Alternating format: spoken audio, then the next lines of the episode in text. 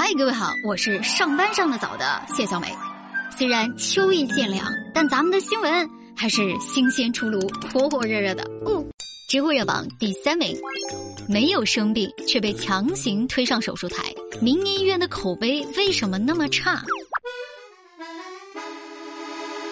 这个新闻可以说是刷爆了这两天的热搜，很多朋友估计已经看了。咱们简单回顾一下。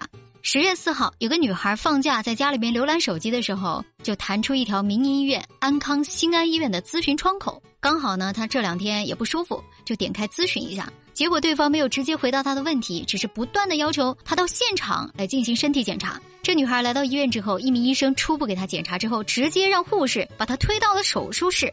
当时这姑娘还以为是在例行检查。结果这中途医生停下来，让她签手术同意书和费用单。这个时候他才感觉不对劲，要求下手术台给家长打电话。结果这医院还不让，无奈之下他把身上的一千两百多块钱全部交出去了。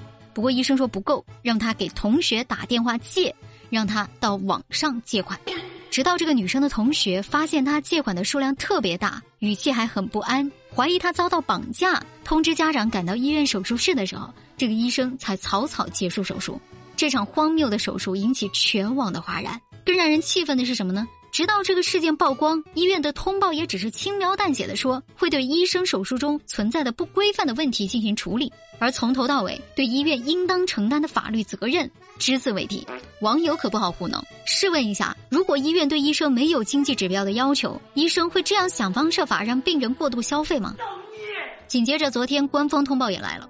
当地的人民政府发文说，已经对安康新安医院停业整顿，对相关人员进行处罚。不过要告诉各位，这已经是这家医院第二次停业整顿了。通报一出，这个事儿好像是处理完了，但是网友的怒火并没有消散。很多人在评论中问：民营医院到底怎么了？不少人看到新闻第一反应就是“民营”两个字，好像民营医院莆田医院发生这样的事情就见怪不怪。其实，民营医院算是咱们国家实行医疗产业市场化的产物。在很多地方，民营医院的数量是超过了公立医院的。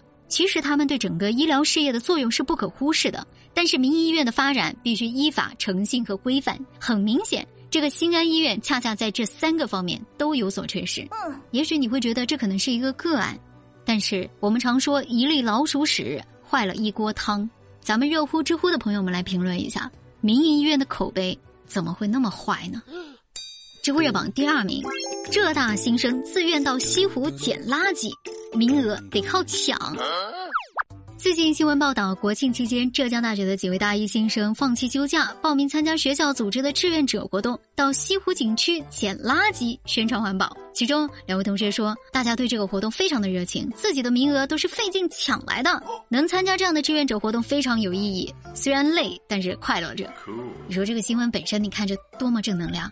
多么有意义的社会实践，对吧？但是网友的评论画风却大有不同。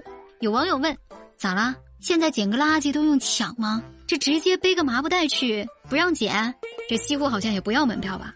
还有网友怀疑，这怕不是期末有加分？现在做什么都有利益关系，但凡大张旗鼓搞宣传的，那都有作秀嫌疑。咱们热乎知乎了解的啊，其实到西湖捡垃圾也并不只有今年，只有浙江大学组织过这个类似的活动。几乎所有杭州的大学都有不同的社群和院校组织去西湖环保。一方面是学校想要统一安排、统一服装，进行有组织、有纪律的第二课堂社会实践，这也是很好的对外宣传环保。另外一方面，比起自己可以到景点捡垃圾，学生们更加青睐统一行动。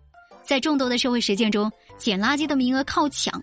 本身也是体现了年轻一代对环保意识的提高，你说这事儿也是百利无一害嘛？不能让做好事的人心凉。知乎热榜第一名，假王思聪在杭州落网，凭借声音实施婚恋诈骗。这不久之前呢，萧山一位疯狂迷恋王思聪的胡女士，突然得到偶像王思聪的钟爱，每天与偶像浓情蜜意，深深沉浸在网恋中。这密聊一段时间之后，以有钱著称的王校长突然以同意见面甚至结婚为由，多次向这个胡女士索要路费和彩礼费等等小钱。这姑娘啊，也是单纯以为这是王思聪在考验自己的诚意，这一来二去就打过去三万块钱。没有意外的话，那就当然会有意外发生了。谁知道等来的并不是惊喜，而是人间蒸发。警方调查确定，这个暂住在上海的王思聪的真实身份，其实是一个姓张的男人，还是湖北人。九月份在微博上刷到这个胡女士对王思聪的爱意留言之后，顿时就想到了，哎，我的声音非常像王思聪，指不定还能骗骗他。这是高手，这是高手。这新闻，我说王思聪听了都想哭，伤害性不大，但是侮辱性极强啊！人家王思聪需要借钱结婚吗？这姑娘脑子是咋装的？所以说追星呀什么的。还是得清醒一点。你呢？现在就是当局者迷糊了啊！好了，这就是今天的热乎知乎。我是每天都希望你能点个关注的谢小美，咱们下期见哦。